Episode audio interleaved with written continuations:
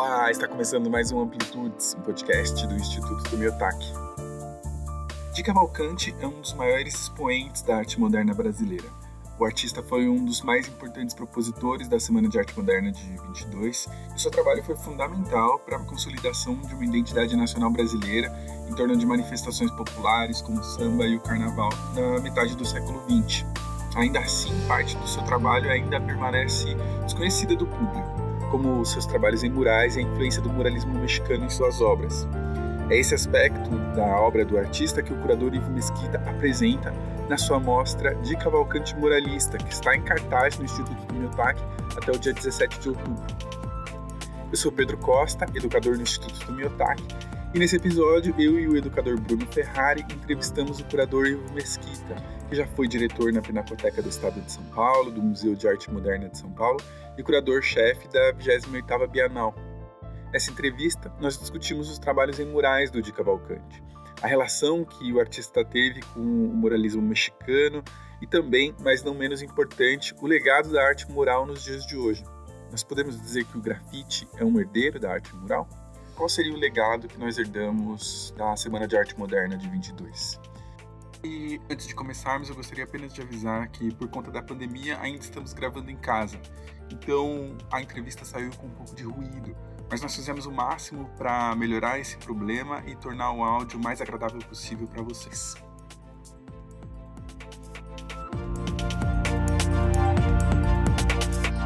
Olá, pessoal, sejam bem-vindos a mais um Amplitudes. Estamos aqui com o Ivo Mesquita, que já foi diretor de vários museus importantes, como a Pinacoteca, diretor artístico do MAN, foi curador-chefe da 28ª Bienal de São Paulo e agora está curando essa exposição especial de Cavalcante Muralista, uma exposição que traz obras muito interessantes e muito impactantes do de Cavalcante, esse artista canônico, agora retomado pelo Ivo Mesquita. E Junto conosco nessa entrevista está também o Bruno Ferrari, que é arte educador no Instituto do Miotaque, junto comigo. Tudo bom, Bruno? Olá, Pedro. Boa tarde, ou boa noite, ou bom dia, para quem estiver ouvindo, ao Ivo Mesquita também. É, agradeço o convite de poder estar aqui. Legal. Ivo, tudo bem com você? Como é que estão as coisas por aí? Tudo bem, tranquilo. Muito obrigado pelo convite. É um prazer estar aqui. Sempre bom conversar, bater um papo. Obrigado por ter aceito o nosso convite. Ivo, você está curando essa exposição, uma exposição que, que retoma o de Cavalcante, né? Esse artista que realmente já é um artista consagrado da arte moderna brasileira, mas agora ele aparece sobre uma nova perspectiva, né? Você traz um enfoque sobre os trabalhos muralistas essa relação toda do de Cavalcante com o muralismo mexicano. Você pode contar um pouco para a gente como é que é esse aspecto da pintura do Di, do trabalho, da obra do Di Cavalcante, com relação ao muralismo? Como é que o muralismo entra na trajetória do Di Cavalcante? Então, é muito interessante porque é, esse é o lado menos considerado, digamos assim, da produção artística do Di Cavalcante. Né? Claro que todo mundo sabe que ele fez diversos murais, etc, etc, mas ele é menos estudada e menos valorizada, eu diria. Né? E, sobretudo, eu acho que ela não é tomada como qualificadora da produção dele, entendeu? Fica apenas aquela coisa daquele de Cavalcante que é meio que a gente conhece, que aquele é o pintor das mulatas, da brasilidade, da alma brejeira, né? Do, do samba, né?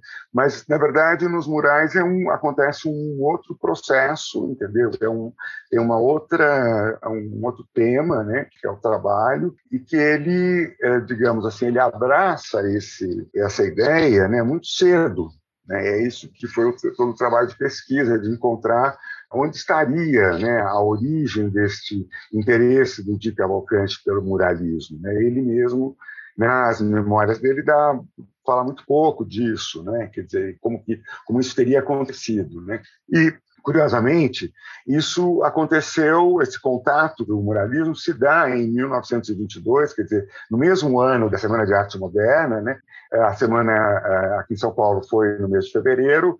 Em abril, comecinho de abril, ele, tá, ele retorna para o Rio de Janeiro, que era a cidade onde ele morava, era a cidade dele, né?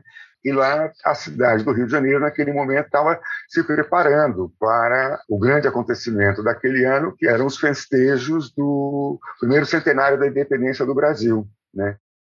Então, o governo organizou uma feira internacional, que ficou conhecida como a Feira Internacional do Rio de Janeiro, ou a Feira eh, do Centenário da Independência, né? quer dizer, que era um modelo de exposição internacional, de feira com pavilhões dos países, uma coisa que vinha do século XIX. Né? É a mesma coisa que organizar uma Olimpíada hoje, né? era fazer uma feira naquela época. Né? Então, era um evento que chamava atenção para a cidade, e o Rio de Janeiro queria chamar atenção para ele, a Jovem República do Brasil, etc., etc. Né? E nessa feira, é, um dos principais participantes e, e, o primeiro país que, que aceitou o convite do Brasil para participar foi o México. Né? O interessante é que o pavilhão mexicano, que foi um dos é, historicamente registrado como um dos mais impactantes, né, era uma peça muito importante na, nas relações exteriores do México. Sempre a gente tem que lembrar que o México, é, de entre 1900 e 1910 e 1919 teve uma guerra civil chamada Revolução Mexicana, né, e que terminou com eh, a nova república, digamos assim, uma, refundação do México, né. Uh, então, aquela feira internacional era uma grande oportunidade do México pós-revolucionário apresentar-se ao mundo, né sobretudo com a vantagem de estar no continente americano, num país sul-americano, né, quer dizer, o latino-americano. Né? É, e para isso, o governo do México fez um grande investimento no pavilhão. E o que aconteceu? Também só para registrar, é o seguinte: é, em 1922, quer dizer, é, janeiro de 1922, no México, é quando os pintores como Rivera, Orozco, Siqueiros, uh, Alva Della Canal, uh, Dr. Atla, eles começam a pintar os primeiros. É, o primeiro, primeiro é o Rivera. Ele começa em janeiro de 22, ele começa a pintar a, a, o primeiro mural. E o outro que começa nesse mesmo mês de janeiro é o Roberto Montenegro. É só para apontar a coincidência de que, tanto no Brasil, a Semana de Arte Moderna, como o início das pinturas dos primeiros murais no México, que é o início do modernismo no México, se dá no ano de 22, nos dois países. É muito curiosamente uma diferença de menos de um mês, né? quer dizer, do início das coisas. Né? Enfim, mas quando ele o de volta para o Rio, ele, é, da cidade, se preparando para a grande feira, né? E no pavilhão do México tinha um programa mesmo, como eu estava dizendo antes, é, de apresentar, fazer uma bela figura do México do século XX, né? Então, houve um, um investimento muito grande do governo mexicano. E, nesse sentido, foi é, convidado um arquiteto, Carlos Obregón Santacília, que é um jovem arquiteto, e que vai ser um dos grandes arquitetos do século XX no México, né? na mesma linha do, do Niemeyer, um, um seguidor dos princípios da arquitetura funcionalista, é, do Le Corbusier, né? e vem para pintar murais no pavilhão do México, o Roberto Montenegro, que é um artista que também estava começando a pintar seu primeiro mural lá no México. Ele vem para o Rio de Janeiro, passa três meses pintando os murais aqui, junto com o Fernandes Ledesma, que é outro muralista. Né? Dizer, e o que aconteceu é que o de Cavalcante conheceu essa turma. E não só conheceu, como é, deve ter circulado, assim, numa coisa de amigos e camaradas, pintores, né? Então, muito provavelmente ele é, foi através deles que ele conheceu, por exemplo, não apenas a questão de, do mural, que ele pode ter visto os caras lá trabalhando no, no pavilhão mexicano, né? É, como também ele deve, ele deve ter tido o primeiro contato com o Manifesto Muralista, escrito em 1921, de autoria dos Siqueiros, né? que é o chamamento para os pintores uh, latino-americanos, né? Quer dizer, e esse manifesto, né? Ali define-se, né? Qual é o programa do muralismo, né? Quer dizer, do seu ponto de vista estético, ou seja, da sua linguagem, a pintura moderna, o que é a pintura moderna, que forma ela deveria ter, né? E ao mesmo tempo que o programa político deste movimento, né? dizer, ou seja, uma arte é, que, que, ocupe as ruas, que ocupe os muros, que esteja nas, em contato direto com o público, na rua, é, nos espaços frequentados por todos, e mais, contando a história e a tradição desse povo. Né? Uhum. Né? Dizer, isso é o o projeto do muralismo. É isso que o de Cavalcante conhece naquele momento. Não haviam pinturas murais. Quer dizer, é muito interessante porque fala-se no de Cavalcante uma influência do muralismo. Não tinha influência, não tinha obra. Uhum. Ele conheceu o programa e ele abraçou o programa antes mesmo desse programa se formalizar. Ele era um conceito. Quer dizer, é isso que eu acho que é importante entender. Quer dizer, não é que o Di é, seguiu ali assim como se fosse um, um macaquinho as ideias do mexicano. Não, não. Ele abraçou um programa, não tinha, não tinha obras para serem vistas. Elas estavam sendo feitas naquele momento. Só para complementar, mas o Di, então, ele já tinha uma preocupação política nesse momento, né? E aí, quando ele encontra esse manifesto, ele vai encontrar alguma coisa que reverbera essas preocupações que ele já tinha. Exatamente, exatamente. O Di Cavalcante era um, um, comunista, naquele momento ele fica membro do Partido Comunista, entendeu? Ele era um entusiasta da Revolução Russa, né? Porque o que é muito interessante é que a Revolução Russa e a Revolução Mexicana são, é, digamos assim, em princípio, muito semelhantes. Elas têm desenvolvimentos distintos, mas elas, em princípio, são muito semelhantes no seu programa. Né? Quer dizer, a reforma agrária, a democratização do ensino, da saúde, da educação. Né? Mas o que eu acho que mais impressionou o, o Di Cavalcante é o fato de ser uma coisa pensada na América Latina. E, sobretudo, porque. E aí eu acho que a influência, além de ter conhecido o manifesto, ouvir conversado com os artistas, com os atores uh, daquele momento no México e tudo mais, ele viu né, e deve ter conhecido também o José Vasconcelos. O José Vasconcelos foi um dos intelectuais mais importantes do seu tempo. Ele era um filósofo, um educador, um filósofo, né, que é quem, digamos, formaliza, né? dizer, ele é o ideólogo da revolução, ele é um, um filho da revolução, né? dizer assim, e que vai ser o, o, o ministro, que chama secretário de educação, né? É, do México, e que vai fazer uma, uma transformação a coisa da educação no México, entendeu? E entre os programas que ele vai promover está o muralismo. Quer dizer, toda a, a, a, questão da. não era apenas uma educação formal, mas a educação entendida aí que também como o conhecimento da sua história, das suas tradições, da sua cultura, dos seus hábitos, enfim, de tudo. Né? Quer dizer, então, e o mural entra nessa estratégia, nessa política, né, como, dizer, ou como uma política no sentido de difundir né, a arte, a cultura e o povo mexicano. Né? E o interessante que o, a ideia do José Vasconcelos é que ele, ao final, ele vem ao, ao, Brasil em 22, passa três meses aqui no Cone Sul, aqui no Brasil visita o Amazonas, a Catarata do Iguaçu, Ouro Preto, São Paulo, enfim. Uh, ele escreve um livro que chama-se A Raça Cósmica, onde ele diz que a contribuição mais original uh, do continente latino-americano era a, a miscigenação, o povo mestiço que aqui passou a existir, né? O que em espanhol é o povo chamado povo crioulo, né? Ou seja, branco, preto, índio, amarelo, azul, verde, mestiço, entendeu? O que fosse, né? Quer dizer assim, e que isso era esse sentido. E é interessante que é isso que o, o de Cavalcante entende, entendeu? Quer dizer, claro, mestiços somos nós, entendeu? Que é, o que é uma ideia muito bonita. E, e é isso que o, o Di Cavalcante ficou apaixonado, seguramente. Né? Ele entendeu que a arte que aquele movimento propunha estava comprometida com as transformações sociais daquela sociedade de cultura. E foi isso que ele abraçou. Ivo, você comenta também que durante esse período aí do José Vasconcelos no Rio, ele inaugura o monumento ao Cuauhtémoc, né, que foi esse Isso. grande líder herói. aí, né, herói indígena, né, da história da cultura azteca, e ele faz um discurso.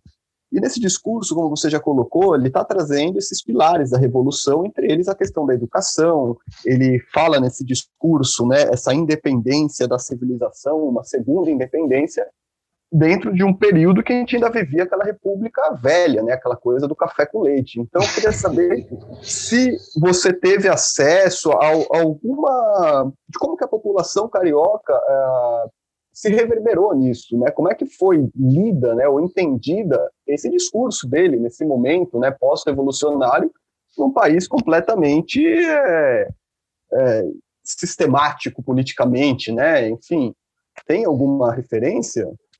É, é interessante que, é, é, por exemplo, assim, o presidente, na época, na, na época da, da, inauguração do monumento ao Cuauhtémoc, né, tem uma fala que está no, sai no jornal, está tá registrado no jornal, né, que aquilo era um monumento ao índio, né, e para, aqueles, aí para aqueles brasileiros que nunca tinham visto um índio, aquele era um monumento exemplar. Então, dizer, é incrível que é, o presidente não reconhece que era presidente de indígenas, não tinha consciência disso, quer dizer, o brasileiro não sabia o que era um índio, como, aonde, quando. Uhum. Você entendeu? Quer dizer, você vê que essa coisa, esse racismo de base que a gente tem, aí vem de lá entendeu? Então é interessante você colocar esse cenário e a gente imaginar o de Cavalcante naquele momento, né? Porque olhando para o de Cavalcante hoje, a gente está vivendo uma série de discussões com relação a esses temas de o racismo, da negritude, da influência africana no Brasil, mas também da influência indígena, né? E isso nas artes está muito forte. Mas quando a gente está discutindo aí esses anos 1920, 1930, a gente está falando de um outro tipo de racismo, ou pelo menos um racismo muito mais exacerbado, né? E o de Cavalcante, assim como os mexicanos quererem colocar é, ou sustentar uma identidade nacional miscigenada, quer dizer, o que pode parecer, né, hoje em dia uma coisa até quase como uma passação de pano, para usar a gíria, né, uhum. naquele momento poderia ser visto como uma coisa até radical, né? Sim, de fato foi, né? Quer dizer, quando você vê a recepção que tem, né? O, o primeiro mural que o de Cavalcante faz é em 29 e 30, que são o samba e o carnaval, que estão no foyer do Teatro João Caetano, no Rio, né, que é um, é um mural enorme, ele tem quatro, é, cinco metros de altura, por quase seis de largura, entendeu? Quer dizer, é uma coisa é, enorme, é um mural, né, pintado a fresco, direto na parede. Né? É interessante que é uma cena, são duas cenas de morro, uma de carnaval, outra de samba, né? Quer dizer assim, e aquilo na época causou sim um desconforto, né? Quer dizer assim, um crítico falou que aquilo não combinava com o ambiente elevado de um teatro é, porque o Teatro São Caetano, quando foi reformado e reinaugurado em 1930, ele era, ele teve a mais alta tecnologia acústica, entendeu? Foi, foram, foi tudo trazido, foram trazidos é, aparelhos, equipamentos, materiais e técnicos, né, franceses para fazer a sala, uma sala semelhante ou, ou igual à sala de Pleyel em Paris, que era a melhor acústica da época, né? E, então, uma coisa do Rio. E, de repente, aqueles quadros, aqueles, eh, aquela, digamos assim, aquela, aquele samba, aquele carnaval no foyer do teatro, né? entendeu? É, aquilo causou um impacto, né? Dizer, assim, e, e mais, assim, dizer, é, foi lido como um tema decorativo, entendeu? Quando, na verdade, a gente tem que pensar que é, aquilo não, aquele é a primeira vez é a primeira vez né, que tem uma grande obra pública onde o povo brasileiro aparece. O povo do Morro, lá do Rio, entendeu? Que é, é o brasileiro. Entendeu? E quem e fez desse... esse, esse convite para ele? O prefeito um, da cidade. O próprio prefeito. Será que inspirado por esse movimento todo pós? Não, não é por porque que chega-se nisso? É porque o Dia era um artista, o Dia era um personagem muito encantador, era um homem muito encantador, é, sedutor, assim, grande conversa, grande contador de história, entendeu? Claro que com muita opinião, firme, combativo, briguento e bocudo, mas era um diplomata, sabia sabia ser, e tinha um trânsito muito bom, entendeu? Um cara que frequentava todos os, os segmentos sociais, entendeu? Assim, e ele tinha voltado da Europa, né, e está assim tratando desse tema é um pintor moderno, ele é tratado como um pintor moderno, ele está fazendo é, as primeiras obras como a Serenata, é, o Devaneio, o Samba, né? são os primeiros, né? era um pintor, uma pintura moderna, de um cara que tinha estado em Paris, né? e não se falava tanto de muralismo também naquele momento, entendeu? Quer dizer, é, não tinha muito essa ideia, e ao contrário, porque justamente a ideia de que é, mural era ligada a uma ideia de uma pintura decorativa, estaria lá para decorar, entendeu? Então, como tema decorativo, aquela cena de rua era uma coisa estranha no teatro. E daí que eu acho que nasce todo um preconceito com, a obra dele, né? Assim, é, o próprio Mário de Andrade chama ele, ele é o decorador do Teatro São o que é extremamente cruel. Não é isso, mas me entendeu. Só que voltando um pouquinho atrás, dizer, o Di Cavalcante era muito crítico também da sua geração. No seu livro, por exemplo, ele, ele fala que o pessoal, por exemplo, é, do Mário de Andrade, só ficavam falando de literatura, que eles sabiam o que estava se passando no mundo. Eles não tinham visto a revolta lá dos sargentos de 22 não sabiam nem o que tinha acontecido, entendeu? E para onde as coisas, a política estava caminhando ele é, achava isso, ele criticava por ser uma coisa assim à parte, um pouco elitista, de arte pela arte entendeu? Sim. Que era um pouco o princípio do modernismo. Então ele é bastante, ele insiste nesse tema, né? Quer dizer, e a pintura dele é isso, né? Quer dizer, até entre 25, quando ele volta de Paris, e 35, quando ele vai para Paris novamente, né? Quer dizer, ele faz essa pintura que são o samba, os, as, as, prostitutas, cenas de rua, os mercadores, entendeu? É isso, né? E, e ele ele vai pintar os murais assim a por toda a vida dele, né? Porque quando a gente olha o último mural, ou, ou talvez o, um dos mais tardios, que é de 1965, quase 40 anos depois de quando ele começa a pintar esses murais, os primeiros murais, né? Ele passou a vida inteira indo e vindo entre os murais e as telas. É, então, o que acontece é assim, mais ou menos um processo seguinte, ele recebe depois é, outras encomendas, mais quatro ou três encomendas de murais na década de 30, né? mas o que acontece é que ele, é, enfim, se envolve politicamente, vai preso, é, só para você ter uma ideia, como ele era é, bocudo, né, num primeiro momento, e ele apoiava o Getúlio, né, entendeu? Então, por exemplo, em 1932, ele faz uma defesa pública do Getúlio aqui em São Paulo. Foi para cadeia, claro. São Paulo estava brigando com o resto do Brasil, entendeu? Por conta do Getúlio.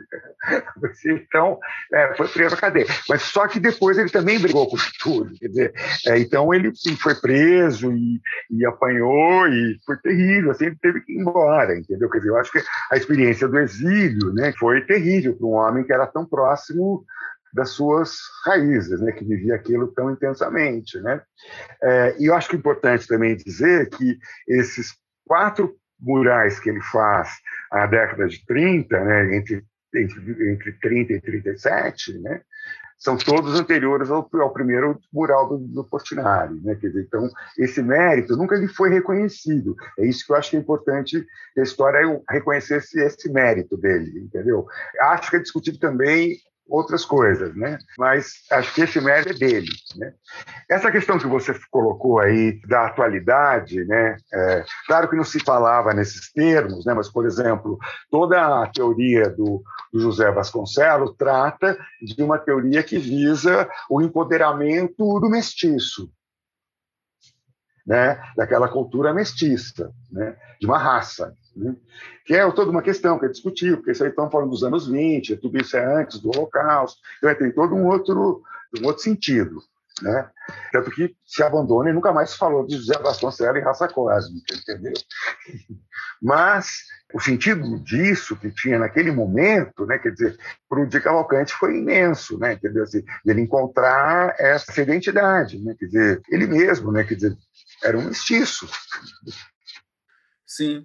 Então, é que o que aparece um pouco nas pesquisas sobre o Di é a relação da pintura dele com a teoria do Gilberto Freire, né? Casa Grande Senzala e essa ideia de democracia racial. Então, talvez ele tivesse, e acho que você está trazendo essa relação muito interessante dele com uma teoria do José Vasconcelos, mas acho que muita gente ainda associa o dia a Casa Grande Senzala, né, a uma representação que seria uma representação de democracia racial que, portanto, não vingou, nunca se efetivou e que precisa ser revista. É, então, então é, primeiro, é assim, quer dizer, acho que é corretíssima a sua observação em pensar que o Gilberto Freire e o Vasconcelos eles são contemporâneos. Eles estão pensando a mesma coisa ao mesmo tempo né? E os dois são latino-americanos, então vendo essa coisa da mestiçagem, cada um do seu pedaço, mas eles são contemporâneos, portanto, é, por aí você percebe que havia uma espécie de um zeitgeist sobre essa questão, né? Pelo menos em termos continentais. Então devia estar no debate, por isso o Di também se interessou, né? Mas eu acho que é importante perceber justamente isso que eu acho que a exposição dos murais tenta um pouco mostrar Existe uma produção do Di Cavalcante que pode ser lido nesta linha deste homem cordial, se você quiser, entendeu? Quando ele erotiza as mulatas, como tem assim, então seria um olhar machista, entendeu? Um olhar do senhor sobre a escrava. É, acho que tudo isso está implícito lá também. É parte aí do zeitgeist dele e do tempo dele, entendeu? Assim, mas o que eu acho que é interessante você perceber que, exceto por algumas encomendas, os painéis e os trabalhos feitos com esse objetivo, assim, digamos, de colocação em espaço público, não são as mulatas o tema predominante, são os trabalhadores. Você pode olhar, é assim, começa com samba e carnaval, depois você vai ter o mural que ele faz em Paris são as fazendas de café, são os cafeicultores. Ele faz na Justiça, é, que é o primeiro mural que ele faz no final dos anos 40, quando ele volta. São trabalhadores, daí para frente, são sempre. O tema é trabalhador. Pode ser uma. Tem, claro que existem alegorias históricas, alguns temas, assim, como coisas que ele fez para o quarto centenário aqui de São Paulo, é, coisa assim, mas é interessantíssimo essa situação. Assim, assim, que se você olhar o mural no edifício do Estado de São Paulo, né, quer dizer, que você tem a fachada do prédio do Rino Leve, o que você vê é o interior do que acontece dentro daquele edifício. É os trabalhadores, estão lá as rotatórias, o linotipista, o jornalista, o papel, as prensas, tudo está lá representado. Se você é, olha no edifício Triângulo, né, lá no centro da cidade, perto da, Praça da Sé, o projeto Niemeyer, os operários estão no mural da entrada, os, os caras que construíram o prédio estão lá para sempre na entrada do prédio. Né? Enfim, a Feira Nordestina é uma cena de trabalho, porque aquilo é trabalho. Entendeu? Embora tenha lazer, tem vários acontecimentos ali naquela cena. Né? Quer dizer, assim, então, é, o, o, mural da Probel, o mural da Duratex, entendeu? são os trabalhadores da Peixe, da fábrica Peixe, eram os trabalhadores. Quer dizer, então, é importante, assim, e daí que as pessoas, ao verem a exposição, causa, notam, assim, que interessante, a gente nunca tinha visto essas coisas do Digal. Claro, porque não Sim. são as mulatas, entendeu? Uhum. Assim, uhum. Que é esse lado, o outro lado dele, que é uma coisa que, que virou virou um estereótipo até, entendeu? Porque foram feitas muitas, né? Que assim, é, ele produziu muito, né? Assim, mas acho que são diferenças. Né? Além de que, por exemplo, tem uma diferença também na qualidade, quer dizer, uma coisa que dizem, é, mural, mas não é mexicano. Né?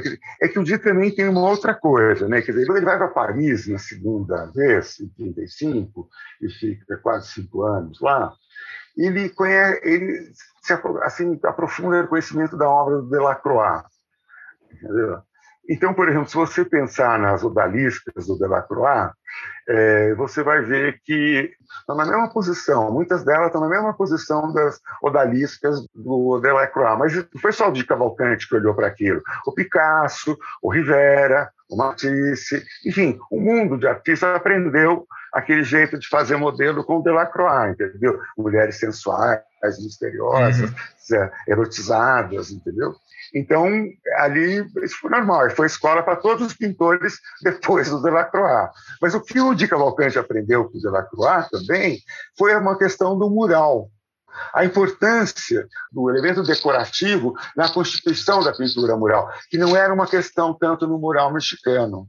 Então, aí... só retornando um pouco, Ivo, pensar então que nessas obras públicas, que eu acho que aqui no Brasil, né, nós temos alguns artistas que vão focar nisso e a gente ainda vive uma questão de uma falta de compreensão, até uma falta de cuidado, né, de zelo por certas obras aí, né, uhum, que marcam uhum. a nossa história, né.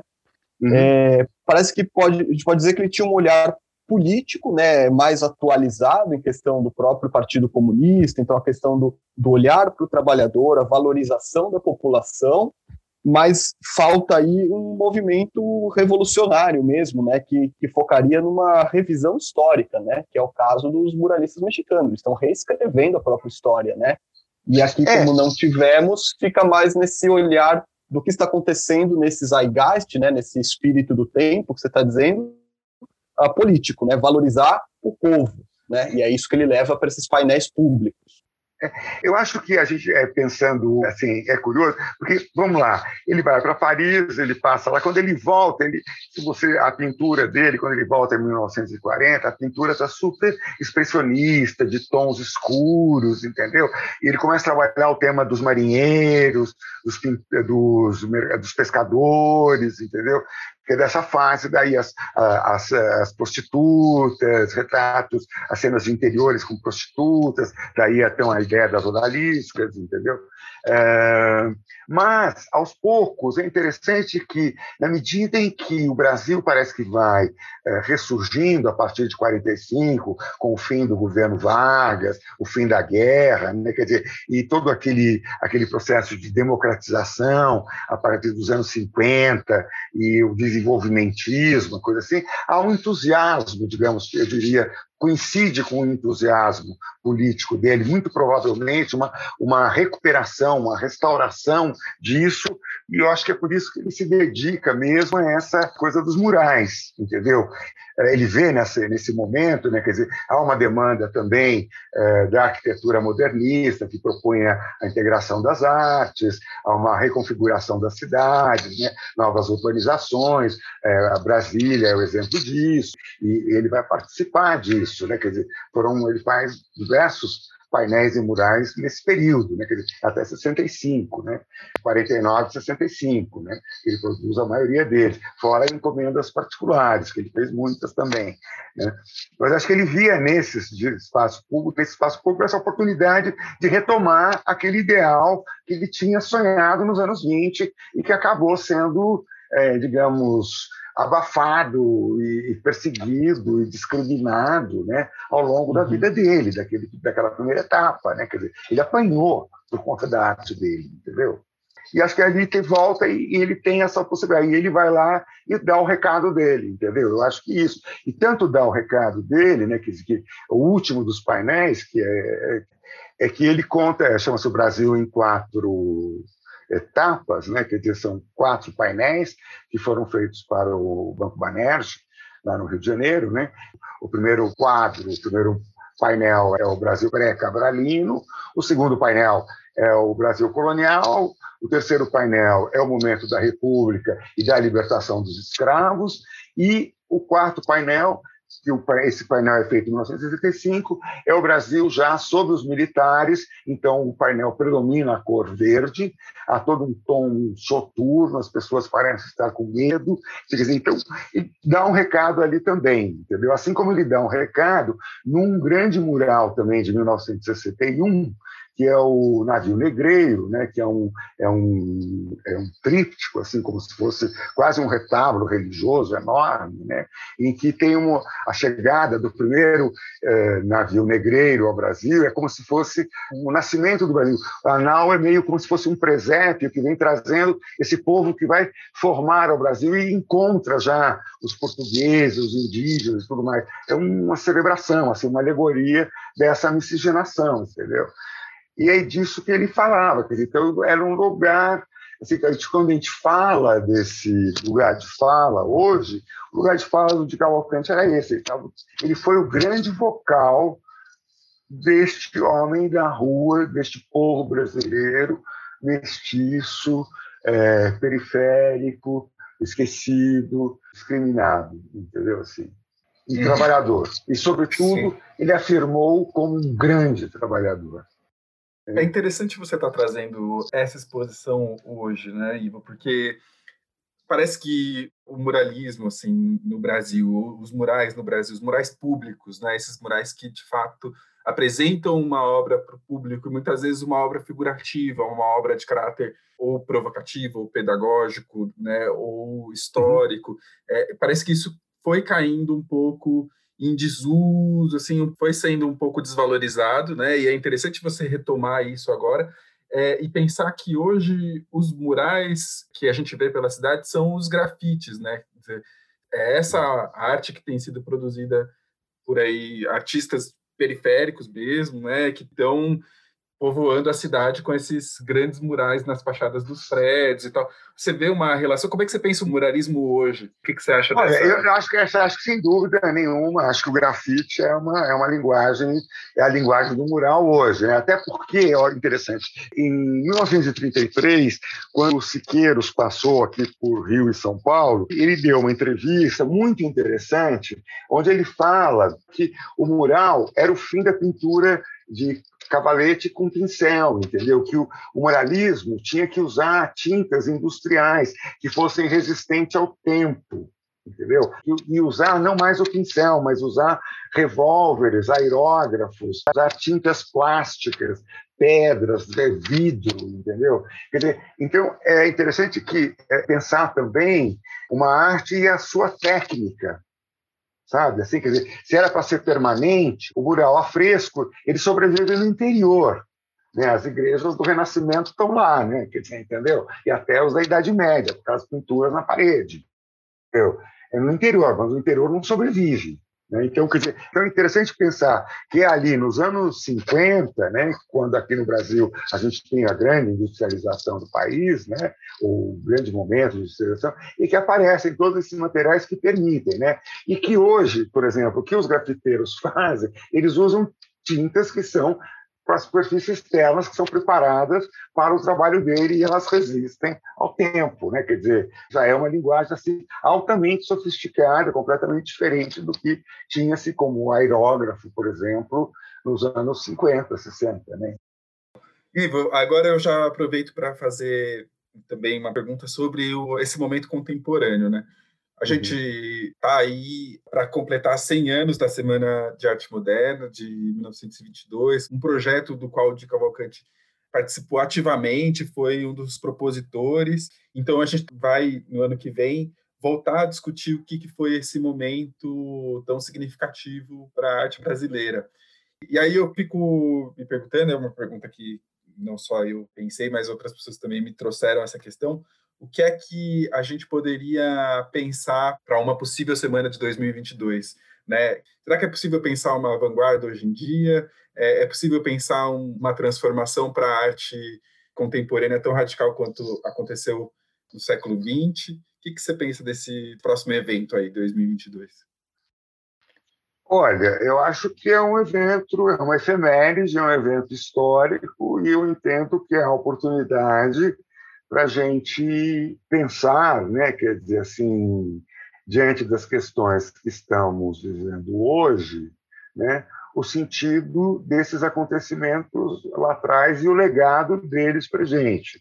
Nesse sentido, por exemplo, que assim, eu acho que a gente está falando do Di Cavalcante, né, de algo que aconteceu há 100 anos atrás com ele e que corrige, né, me parece, né, assim, algum mal entendido sobre a obra dele, entendeu? Quer dizer, me parece que o momento é para isso, assim, é entender e por que que nós estamos olhando para trás, o que que nós estamos buscando, o que que nós estamos tentando entender de agora de 2022 que a gente pode aprender em 1922, né? Assim, e sempre no sentido de que é buscar outras leituras, outras interpretações, né? Quer dizer, assim, eu acho que, não, que já não tem mais, quer dizer, assim, não há, não, não, não há mais espaço. A gente está vivendo um, um, tempo muito louco, assim, que não, é, recentemente dois episódios, né, que me pareceram assim incríveis, né? Quer dizer, um trabalho que que só existe na tela virtualmente, foi vendido não sei por quantos mil dólares, né? E um artista, outro dia um escultor vendeu uma escultura que só está na cabeça dele. Eu acho que isso já não é mais, entendeu? Isso já é outra coisa, entendeu? É, não há mais nada o que dizer nesse sentido, sobre isso, entendeu? As pessoas têm uma expectativa da arte muitas vezes hoje que eu acho que a arte não responde a isso. Ela não tem condições de responder a isso ela pode, quando muito, porque eu acho que a, a transformação é, que ela oferece é, antes de tudo, a transformação do sujeito, do indivíduo, sabe? Que é, é que é da ordem da percepção, do entendimento, do olhar. Estou né? falando aqui de artes visuais, tá? Sim. Sobre o olhar, né? Ele, ela nos ensina a olhar e a pensar a partir dele. E, evidentemente, quando a gente está falando disso hoje em dia, é, quando a gente está discutindo é, racismo, a gente está discutindo o que a gente não quer ver, ou o que a gente vê e não quer ver, ou não quer falar, entendeu? Então, me parece que, sim, a gente tem, nesse sentido, você tem, é fundamental é, esse crescimento que houve da presença dos museus na sociedade hoje, ainda que seja pequeno, que a gente saiba que tem muito por fazer, muito por alcançar, um público muito maior por atingir, mas, por exemplo, assim, eu que estou, digamos aí, já com quase 40 anos de trabalho, entendeu? O que mudou de quando eu tinha 20, quando eu comecei a, a estudar, esse, a entrar a estudar nesse campo, né, entendeu? E, e, hoje, né, quer dizer, entendo que todas essas transformações têm a ver com a acessibilidade que se passou a ter a ela, a arte, por conta das tecnologias. Uhum. É, eu fico pensando, você citou nessas duas obras aí que sugerem o absurdo, né? É, uma obra que não existe, que é vendida, enfim. Então, talvez no limite, não dizer que tudo já foi feito, mas no limite da matéria, talvez não seja nem por aí, né, o da produção plástica, mas se nós olharmos artistas recentes, né, o próprio Maxwell Alexandre, né, que também tem aí o, o podcast com ele, para quem não escutou, fica a dica. Ele, por exemplo, ele vem, na, vem pintura, e só que ele vai entender que essa pintura ela precisa se comunicar bem. Eu acho que esse é o ponto, quer dizer, se a plasticidade já não rende mais, então é pela, pela temática, talvez, né? Porque o próprio Maxwell, por exemplo, ele vai entender que através de músicas de rap, que é uma outra linguagem aí se acessa muito mais, ele consegue encontrar um público ou um perfil de público que teoricamente não acessa as artes visuais. Então ele consegue juntar essa informação do áudio, do sonoro, do musical para as pinturas dele. E a partir daí eu acho que ele consegue dar essa liga, né, de que é o que a gente está precisando hoje, quer dizer, um centenário aí dessa discussão e a gente ainda está nessa discussão sobre a questão da racial no nosso país, né? E acho que agora que a coisa está mais forte por conta de pessoas como ele, né, e outros artistas como né, o Sidney Amaral mesmo, ou Magrada Quilomba, que vem aí, ou Jaider Esbel, ou enfim, o Daniel Munduruku e outros. É por aí? Você enxerga assim? Eu, eu, acho que são duas coisas. Eu acho que são duas coisas. A primeira, quer dizer, aquela coisa, a escultura vendida e o trabalho virtual, isso para mim é da ordem ética, é da ordem da moral, porque isso aí é apenas o narcisismo do capitalismo, da vaidade, entendeu? Não, não tem nada a ver com arte, com cultura, com nada. Isso aí é, é um sintoma de uma doença do capitalismo, entendeu? Porque não, não é nada, não tem objeto, não tem nada. O único objeto que tem aí é o dinheiro, entendeu? Então, isso não, não, é, para mim, isso aí não, não, merece nenhum tipo de consideração, é apenas uma deformação da nossa sociedade, no meu entender pessoal, entendeu? Essa é a primeira coisa. A segunda coisa que eu acho, que você falou, que eu acho super oportuno, por exemplo, o fato de que a exposição do Di Cavalcante e a do Maxwell estão juntas no mesmo lugar, entendeu? E separam os dois quase 100 anos mesmo, entendeu? Assim, mas é o interessante é que o Di falava da gente do morro no, no, teatro do João Caetano, e é da gente do morro que fala o Maxwell. O Di falava do samba, o Maxwell fala do rap, entendeu? Dizer, então, é, é interessante você ver, quer dizer, como que a estratégia daquele artista lá está aqui agora, serve para ele, entendeu? Ele fala do jeito e ele usa a escala do mural. Uhum porque ele faz verdadeiros ambientes. É, esse é o aspecto da atualização do trabalho dele. Que a coisa, primeiro, é uma certa fragilidade, né, com aquilo de papel, né, assim, mas tem esse lado maravilhoso da encenação.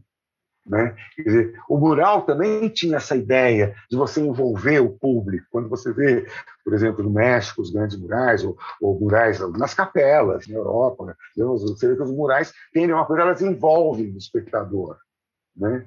Então, é uhum. uma situação que está lá no trabalho também do, do Maxwell Alexander, entendeu? Quer dizer, então, acho que é isso, assim, entendeu? Acho que é essa coisa aí é um, é um bom engate, assim, de que, olha, olha como um desdobramento de 922 em, em 2022, né?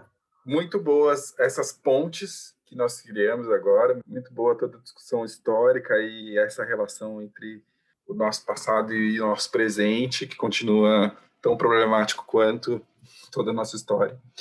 Agora, eu queria pedir para vocês, então, para a gente entrar no nosso quadro Dica de Arte e pedir para o Ivo, Ivo, se você puder sugerir uma obra para o público, uma obra de artes visuais que você goste, que você ache importante, interessante, e dizer por que é que você sugere essa obra.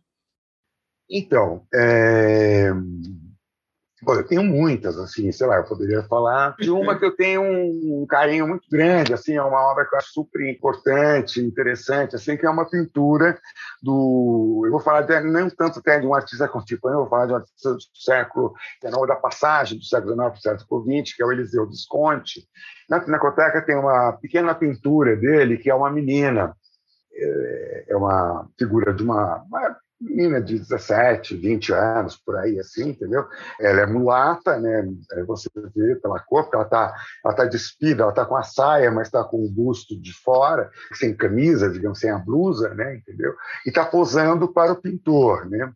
A pintura é uma pintura linda, de, o, o, o Visconti é um pintor, exímio pintor, sabia lidar muito bem com isso, e é muito bonito porque o quadro tem esses tons assim, é, é, tem a, a saia é verde, o fundo é rosa, e tem o marrom da menina, e coisa assim. Né? E a pintura é linda mesmo. Assim. Mas é interessante que a expressão facial da menina ela está constrangida daquele olhar do pintor sobre ela, entendeu? Ela está como que refugando e sendo obrigada a isso, a, a, a posar para ele. Ele devia ser o patrão dela, né? Quer dizer, é interessante, então, portanto, a pintura, que ela é, é muito bonita, muito boa, é um belíssimo desconte, mas tem essa essa estranheza, esse estranhamento, né? quer dizer, que é o que sempre deixa ela é, provocante, porque a gente gosta, mas por que, que ela é estranha? Né? Quer dizer, estranha é o olhar do artista sobre a modelo, é o olhar que ele induz que nós tenhamos, né? E a gente a gente recebe o olhar dela de volta, que nos, que nos afirma a violência daquela cena. Né? Eu acho fantástica essa pintura. Fica aí a, a sugestão do Ivo para pesquisar e, e ver lá na Pinacoteca. Ver lá na Pinacoteca. Bruno, você tem alguma sugestão para hoje?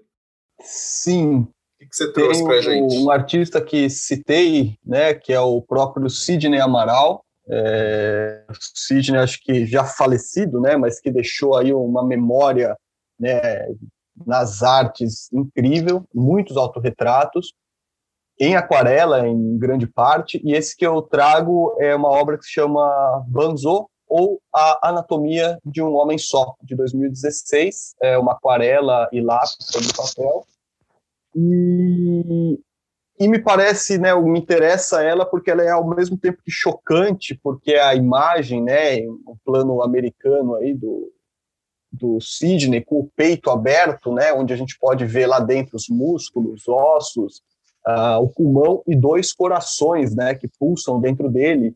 No pescoço tem um, como que um cadeado segurado por rosas, né? Me lembra muito uma coisa de, da Frida Kahlo quando ela faz aquelas imagens dela, né, da dor. E o Banzo é isso, né? Essa memória da dor, do, da, de estar longe, né, das suas ancestralidades, né? E o Sidney olha para o céu, né, com lágrimas nos olhos, né, num fundo azul todo aquarelado, com uma lua que brilha ali ao fundo. Então eu acho que é uma obra que vem trazer na minha reflexão muito esse lugar, né, de ter aquela ideia de que por dentro somos todos iguais também, né, me passa essa reflexão quando eu vejo essa obra, a gente, a gente, as pessoas aí, né, olham muito a cor da pele e se esquece que por dentro as emoções, as vivências, né, os órgãos, eles batem de forma semelhante. E o Sidney foi um cara aí, né, que explorou muito essa questão do, do retrato, de se colocar nessa perspectiva histórica, né, dentro dessa discussão também que a gente estava tendo, né, de, de você olhar para a questão estética, né, da produção dele, a qualidade, e ainda assim te reverbera para muitos lugares, né, que se você ainda não parou para pensar, com certeza você vai ficar aí uh, reflexivo diante dessas obras. Então a minha é essa, do Sidney Amaral. Está na Pinacoteca também, tá, provavelmente, né?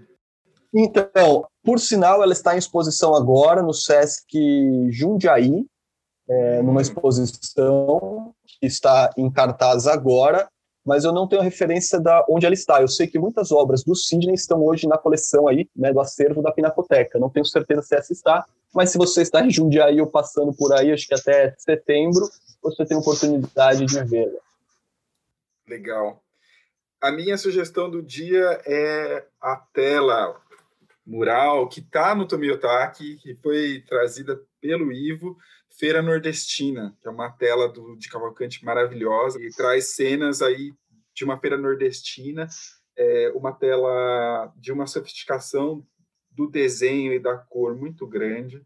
É, ele traz tons de azul que são muito fortes criam essa atmosfera de um dia ensolarado, nordestino, de uma feira que traz um pouco até o som da feira quando você vê essa tela, né? Mas é, a tela é de uma qualidade de pintura que são poucas que alcançam. Posso acrescentar uma coisa? Claro. Você falou dessa, dessa obra é, da, da, Feira Nordestina, e de fato é uma tela super importante, que, é, que, você chamou atenção para as cores, e também é muito bonito de olhar, é como tem milhões de detalhes decorativos, assim, de motivos abstratos, né, que ele vai fazendo na roupa, compondo coisas, assim, tem, é muito interessante como tela. E ela tem uma história, também muito particular. Ela é os dois quadros, eles estão lá juntos pela primeira vez depois de anos, porque na verdade eles eram um quadro só originalmente. Eles eram um painel enorme, né, de, de quase oito, de quase seis metros de, de, de, de comprimento, de, né, de, de e eles foram uma encomenda em 1954, feita por um banco, né? E quando esse banco dissolveu-se, sei lá por que razões, os sócios cortaram o painel que estava na entrada do banco, entendeu? E metade para casa. É, e botaram no mercado, né, entendeu? E foi muito interessante que no processo de, de da pesquisa, de preparando a exposição, né, quer dizer, quando o, a gente localizou essa uma parte do quadro, a parte, digamos assim, à direita do quadro, né, e a gente mandou para a Elizabeth de Cavalcante, que é a filha dele, filha do artista, né? E ela falou: não, mas está faltando um pedaço desse quadro. Caramba. Aqui. E aí ela mandou a outra, ela mandou a foto do quadro inteiro, entendeu? Ele falou, ué, então vou procurar. E a gente acabou achando a outra metade. Então é interessante que acho que provavelmente desde os anos 60 eles estão separados. Eles foram separados, entendeu? E agora que eles foram reunidos novamente, mas eles viverão separados para sempre, porque cada um pertence a um, a um colecionador diferente. Entendeu? A menos que os dois decidam doar a obra para um museu que terá inteiro. É um quadro, é um painel maravilhoso mesmo. Seria muito bom. É, fica a dica para as pessoas verem nessa oportunidade única agora os dois painéis juntos. Vai saber quando é que vocês Vai vão ter essa possibilidade novamente, né? É. é. Ivo, muito obrigado por essa participação. Agradeço. Bruno, obrigado também. Valeu, Pedro. Muito legal. Gostei. Foi uma boa Obrigado, conversa. Ivo, também. Ótimo. Obrigado pela conversa, foi ótimo. E se você tem algum comentário, dica ou sugestão sobre o Amplitudes, você sempre pode deixar um comentário nas nossas redes sociais ou enviar um e-mail para participacal, que é participação sem cedilha e sem tio, arroba institutomiltac.org.br. Não perca o nosso próximo episódio, quando vamos discutir a obra do fotógrafo franco-brasileiro Pierre Verger. Como sempre, na primeira segunda-feira do mês que vem. Até lá e um abraço.